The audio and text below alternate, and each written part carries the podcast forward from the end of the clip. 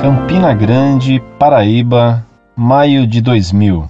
Eu gostaria de saber se Jesus nasceu mesmo em Belém, pois se ele nasceu em Belém, por que, que se chama Jesus de Nazaré? Gostaria também de saber se o verdadeiro nome de Jesus é Yoshua ou é a tradução do nome Jesus. Prezado Salve Maria. Jesus nasceu sim em Belém, palavra que quer dizer casa do pão.